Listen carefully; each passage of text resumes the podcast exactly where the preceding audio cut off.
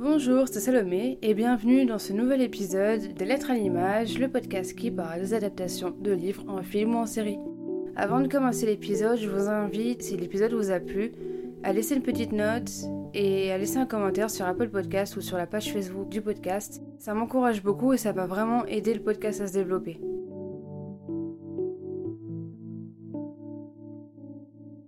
Qu'est-ce qui fait que tel ou tel film ou série est une bonne adaptation? Et est-ce qu'un bon livre va forcément conduire à un bon film ou à une bonne série? C'est ce qu'on va essayer de voir aujourd'hui avec l'adaptation du tome 1 de la saga Divergente écrit par Véronica Ross paru en 2011. Le film est réalisé par Neil Burger, Neil Burger, et est sorti en 2014. On retrouve comme acteurs Shailene Woodley, Ansel Elgort, Miles Taylor, Theo James et Kate Winslet. C'est l'histoire de Béatrice, alias Tris, qui vit dans un monde post-apocalyptique où la société est divisée en cinq factions. À 16 ans, elle doit choisir sa faction pour le reste de sa vie. Mais son test d'aptitude n'est pas concluant, elle est divergente. Les divergents sont des individus rares qui ne peuvent pas être classés dans une seule faction. Dissimulant son secret, elle quitte sa famille pour rejoindre une autre faction, les audacieux. Mais être divergente n'est pas sans risque, surtout chez les audacieux. L'idée du livre est venue à l'autrice à l'université.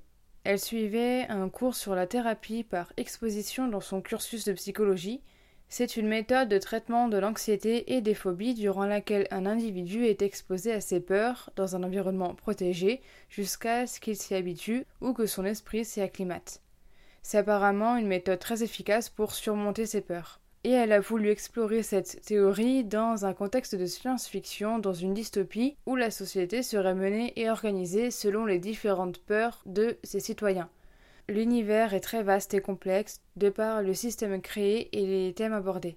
Dans l'histoire, après des années de guerre et de souffrance, l'humanité arrive à un point où la seule manière de survivre est de créer une nouvelle démocratie divisée en cinq factions. Cinq façons de penser. Les fraternels pour la compassion, les sincères pour l'honnêteté, les érudites pour l'intelligence et le savoir, les altruistes pour l'abnégation et les audacieux pour le courage. Chaque faction a une mission pour faire avancer le monde, mais tout est contrôlé. Chaque faction conditionne ses membres à penser et à agir d'une manière déterminée pour pouvoir les cerner facilement, pour qu'ils ne représentent pas une menace pour la société. Et la plupart des personnes y arrivent. En règle générale, ils n'ont pas de mal à assimiler un modèle de pensée, ni à s'y tenir ensuite. Mais Triss est divergente et elle ne peut donc pas être classée dans une seule faction. Les divergents sont considérés comme impurs puisqu'ils menacent le système car on ne peut pas les contrôler, car elles ne peuvent pas les restreindre à une seule manière de penser. Il faut donc les exterminer afin que le système soit sauvegardé. Dans ce monde, on ne conteste pas les règles ni le système, mais du coup Triss le fait. Le livre est considéré comme young adulte, mais il transcende les âges de par l'universalité des thèmes. Le livre s'est quand même vendu à 16 millions d'exemplaires. Le tome 1 et 3 ont figuré sur la liste des best-sellers du New York Times et atteint la huitième position dès la première semaine. L'histoire parle d'appartenance, de choix, d'identité et d'engagement.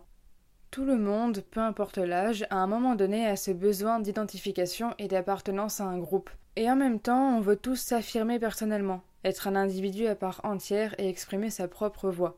C'est un aspect qui est très bien dépeint dans l'histoire. L'histoire parle de la volonté de ne pas correspondre à une seule case. Ça aborde également la notion de choix car à un moment donné, dans notre vie, on doit tous faire des choix qui vont changer complètement notre vie, comme c'est le cas dans l'histoire. À 16 ans, les jeunes passent un test d'aptitude suite auquel leur sera désignée une faction en fonction de leur personnalité. 95% du temps, la faction désignée est la faction d'origine. Et suite à ce test, il y a la cérémonie du choix où le jeune décide de suivre le résultat du test ou non.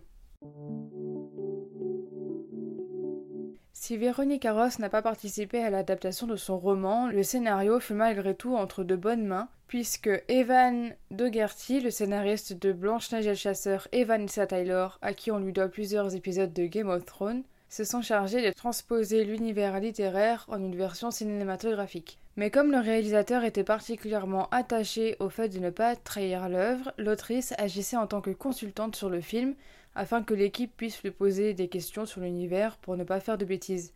J'ai dans un premier temps vu le film et franchement j'ai beaucoup apprécié. Je trouve que c'est vraiment un bon divertissement, l'univers est très bien présenté et on ne sent pas de manque. Sentiment qu'on peut souvent ressentir quand on voit un film qui vient d'un livre même sans avoir lu le livre. On sent qu'il manque quelque chose, ou de contenance. On peut voir le film indépendamment du livre car l'univers est très bien dépeint. Bien sûr, il y a énormément plus de détails dans le livre, mais les scénaristes ont réussi à garder les moments phares et à enlever des éléments sans perdre la logique de l'histoire.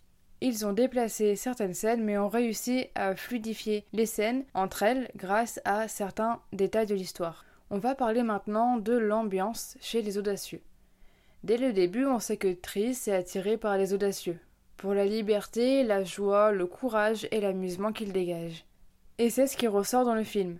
Mais l'ambiance est beaucoup plus noire dans le livre. C'est vraiment dur de devenir audacieux.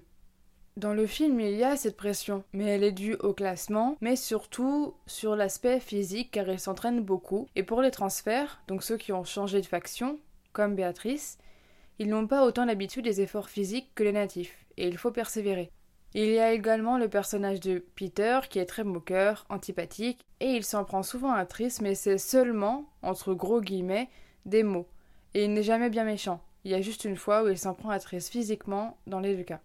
Dans le livre, il y a au moins trois moments où il s'en prend physiquement à quelqu'un. Il y a un passage envers Edward qui n'a qu'un rôle de figurant dans le film, je ne saurais même pas vous dire qui c'est, mais dans le livre, il est classé parmi les premiers des transferts, juste avant Peter, et en conséquence, il va être gravement blessé à l'œil par Peter. Je vous le dis parce que c'est pas un spoil, c'est pas ça qui va vous révéler l'histoire, mais Edward devra donc quitter les audacieux et va se retrouver sans faction. C'est un peu les SDF de cette société.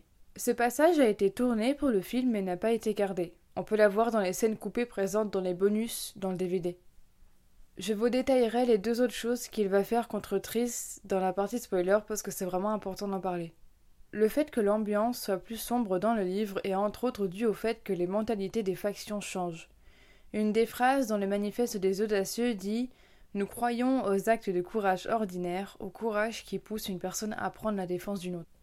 Les audacieux ont été créés avec de bonnes intentions, de bons idéaux et de bons objectifs, mais ils les ont perdus de vue, comme les Hérédites d'ailleurs. En effet, on constate une division entre Eric, le leader des audacieux, et 4, l'instructeur des novices, sur leur vision de ce qu'est d'être un audacieux.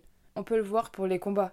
Eric a décidé que ça se jouait sur le chaos et non sur la neutralisation de la personne. Comme pour la police, ce que sont d'ailleurs les audacieux dans ce système, ils doivent neutraliser les personnes et non les mettre à terre. Ils veulent leur apprendre à ne pas abandonner car ils doivent constamment protéger les habitants, mais Eric va s'y prendre de manière beaucoup plus sadique. Suite au test d'aptitude et à la cérémonie des choix, il y a la phase d'initiation. L'initiation chez les audacieux se fait en trois étapes. Chaque étape prépare les novices d'une manière spécifique. La première étape est sur le physique. Elle est tournée vers les combats et l'utilisation des armes. La deuxième étape est pour l'affectif. Ils sont confrontés à des situations de stress correspondant à leur peur personnelle pour leur apprendre à dominer leurs émotions. Et la troisième étape est sur le mental. Ils doivent affronter leurs plus grandes peurs en mode virtuel. Lors de leur dernière épreuve, ils vont de nouveau devoir affronter leurs peurs dans des stimulations. Triss doit éviter de passer les obstacles trop facilement afin de ne pas révéler qu'elle est divergente. Pendant les stimulations, elle prenait conscience que ce n'était pas réel et très rapidement. Pour l'entraîner, 4 l'a fait venir dans ses peurs à lui pour apprendre à réagir comme une audacieuse devrait le faire. Dans le livre, en revanche, ce sont ses compétences qui lui permettent d'être à son avantage, de remporter l'épreuve finale et d'être classée première. Il y a une des peurs de Triss qu'on ne comprend pas très bien dans le film. On voit 4 s'approcher de Triss, ils s'embrassent, puis 4 insistent pour aller plus loin. Dans le film, on a vraiment l'impression qu'il l'agresse, et on ne sait pas trop pourquoi. En fait, elle a simplement peur de l'intimité. Et c'est très bien expliqué dans le livre. Elle vient d'une faction qui est très pudique, où les gestes d'affection sont très rares. Elle a juste vu très rapidement ses parents se donner la main, et c'est déjà beaucoup. Si elle voit deux personnes s'embrasser, elle sera mal à l'aise. Elle-même, dans le livre, elle ne comprend pas pourquoi quatre apparaît dans ses peurs. Mais elle l'explique ensuite en disant qu'elle avait peur de l'intimité et donc en conséquence du sexe. La personnalité de Trist est beaucoup plus développée dans le livre et elle joue sur la noirceur du livre. C'est pas un livre glauque, hein, mais comparé à l'ambiance du film, il est plus sombre. De par ce que Peter va lui affliger, elle va avoir un gros désir de vengeance, même si elle ne fera rien au final. De plus, on ressent beaucoup ce conflit de personnalité qu'elle peut avoir car elle va avoir un rejet des valeurs des altruistes et être un peu plus égoïste. Mais en même temps, elle n'est pas en accord avec toutes les valeurs véhiculées chez les audacieux, de par ce changement de mentalité. Mais comme lui fait remarquer 4, c'est dans des situations durant lesquelles des personnes qu'elle aime sont en danger qu'elle va être le plus courageuse et avoir un élan d'altruisme, comme par exemple le passage des lancers de couteau. C'est en grosse partie du fait qu'elle soit divergente, mais elle va réussir à trouver un équilibre et prendre le meilleur des deux factions car au final, le passage du manifeste des audacieux que je vous ai cité, c'est un parfait mélange entre l'altruisme et la bravoure. Les relations de Tris sont beaucoup plus développées dans le livre. La relation entre Tris et Quatre a été très bien développée, bien que plus complexe et détaillée dans le livre, mais au détriment des relations d'amitié. Elle se fait trois amis dans les novices transferts, donc ceux qui ont aussi changé de faction, Christina, Will et Al. Ces trois relations sont beaucoup plus développées, notamment sa relation avec Al. Cette relation d'amitié va engendrer une grosse tristesse pour Tris lorsqu'une complication va avoir lieu entre eux. Et le mot est faible pour décrire ce qui s'est passé, mais vous comprendrez dans la partie spoiler. Dans le film, on voit Tris très blessée.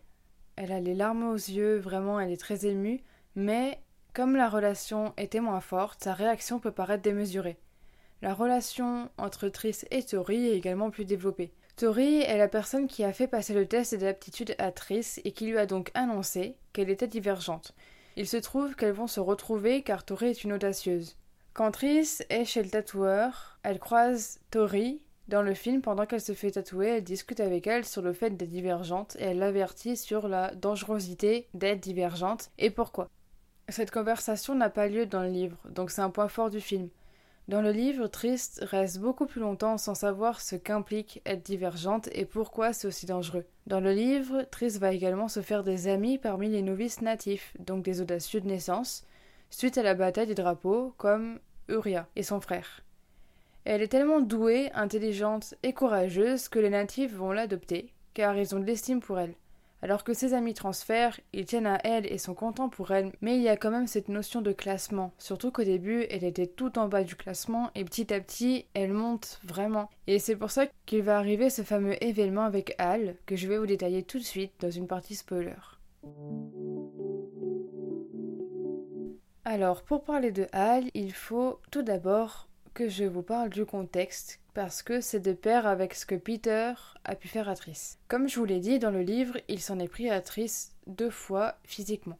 Une première fois dans le dortoir. Les dortoirs et les douches sont communs à tous les novices. Dans le livre, la veille du jour des visites, dont je vous parler juste après, elle prend sa douche mais n'arrive pas à mettre son pantalon parce qu'il lui va plus car elle a pris du muscle. Elle doit donc aller chercher d'autres vêtements dans son tiroir à côté de son lit, mais n'a rien d'autre que sa serviette de bain pour se couvrir. Mais bien sûr, qui est dans le dortoir à ce moment-là? Peter et sa bande. Il commence donc à l'entourer et Peter arrive à lui enlever sa serviette et elle se retrouve donc nue devant eux. Heureusement, elle arrive à sortir de la situation, mais je pense que ça aurait pu facilement dégénérer et ce passage du coup n'est pas présent dans le film. Ensuite, un jour, Triss marchait seule dans la fosse et un groupe d'hommes s'en prend à elle afin de la tuer. Elle reconnaît Peter et Al, puis Quatre vient la sauver. Ce passage est présent dans le film, mais la différence dans le livre est que un des hommes profite du fait de la tenir pour lui toucher les seins. Je trouve que ces deux passages sont assez violents. Oui, elle n'a pas été violée, mais ce n'est pas parce que ce sont des actions minimes par rapport au viol qu'elles n'ont pas d'impact pour une femme. De plus, cela peut avoir d'autant plus d'impact sachant qu'elle a peur de l'intimité. Dans le livre, Tris revoit sa mère Nathalie lorsque les parents sont autorisés à revoir leurs enfants le jour des visites dans leur faction, que ce soit la faction d'origine ou la nouvelle. Quatre la rencontre même lors de cette visite. Dans le film, Nathalie doit feinter pour voir sa fille à l'extérieur et sa rencontre avec Kat n'a pas lieu. Et on soupçonne à ce moment-là qu'elle était aussi une audacieuse avant d'être chez les altruistes dans le film car elle connaît les étapes d'initiation, et dans le livre car elle connaît l'environnement des audacieux, et elle sait que le gâteau au chocolat est très bon. Et le fait qu'elle soit audacieuse va se confirmer à la fin. Parlons maintenant de la fin. Lorsque tous les audacieux sont sous l'emprise de ces rhums concoctés par les hérédites qui veulent prendre le pouvoir, ils vont chez les altruistes pour tous les tuer. Tris et Quatre sont démasqués par Eric car, étant divergents, le sérum ne fait pas effet sur eux. Eric les amène à Janine dans un bâtiment altruiste et à partir de là, ça change légèrement. Dans le livre, Triss est condamnée à mourir noyée dans une cage en verre avant que sa mère ne la sauve. Et devinez quoi? On apprend que sa mère était divergente aussi, alors que dans le film non. Ensuite, Triss retrouve son père, son frère et Marcus, le père de 4, et ils vont dans la salle de contrôle pour retrouver 4 et arrêter le programme. Dans le livre, seul 4, sous influence, est présent pour regarder l'ordinateur qui contrôle les audacieux. Janine et ses acolytes sont absents de cette scène. C'est également 4, une fois lucide, qui déconnecte l'ordinateur et non Janine. Il ne supprime pas le programme, mais il le garde dans un disque dur, puis Tris, 4, Marcus, Caleb et Peter montent dans un train pour aller de l'autre côté de la clôture chez les fraternels. Dans le film, la mère de Tris vient la sauver juste au moment où elle quitte Janine. Elle n'a pas été mise à mort par la noyade. Puis elle se dirige vers où sont cachés les autres et la mère meurt, comme dans le livre, mais ce n'était pas une divergence. Tris va dans la salle de contrôle, 4 sous influence est présent, mais Janine et ses acolytes aussi, et c'est Tris qui va injecter du sérum à Janine afin qu'elle arrête le programme. Cet aspect-là, je le préfère dans le film car je ne trouve pas logique que ce soit 4 qui arrête le programme, car même s'il est doué en informatique, on l'apprend dans le livre mais pas dans le film, il n'est pas censé connaître ce programme-là, même s'il est doué. Et c'est logique que ce soit la personne qui a créé le programme qui l'arrête. Puis ça continue comme dans le livre. Tris, 4, Marcus, Caleb et Peter montent dans le train pour aller de l'autre côté de la clôture chez les fraternels. Pour résumer, je trouve l'adaptation très bien réussie. Le film est un très bon divertissement, l'univers est très bien présenté et on ne sent pas de manque. On peut le voir indépendamment du livre. Bien sûr, il y a énormément plus de détails dans le livre, mais surtout quelques explications de certains aspects, même si le film est quand même très clair et ne perd pas le spectateur. Le livre est quand même plus violent que le film de par l'aspect sombre et les scènes coupées avec Peter. Je pense que c'est pour élargir la cible du film, même si elle est déjà censée être pour les jeunes. Merci d'avoir écouté l'épisode, j'espère qu'il vous aura plu. N'hésitez pas à me dire votre avis sur les adaptations dont j'ai parlé et à me recommander d'autres. N'hésitez pas non plus à vous abonner au podcast pour ne louper aucun épisode. A bientôt dans des lettres à l'image.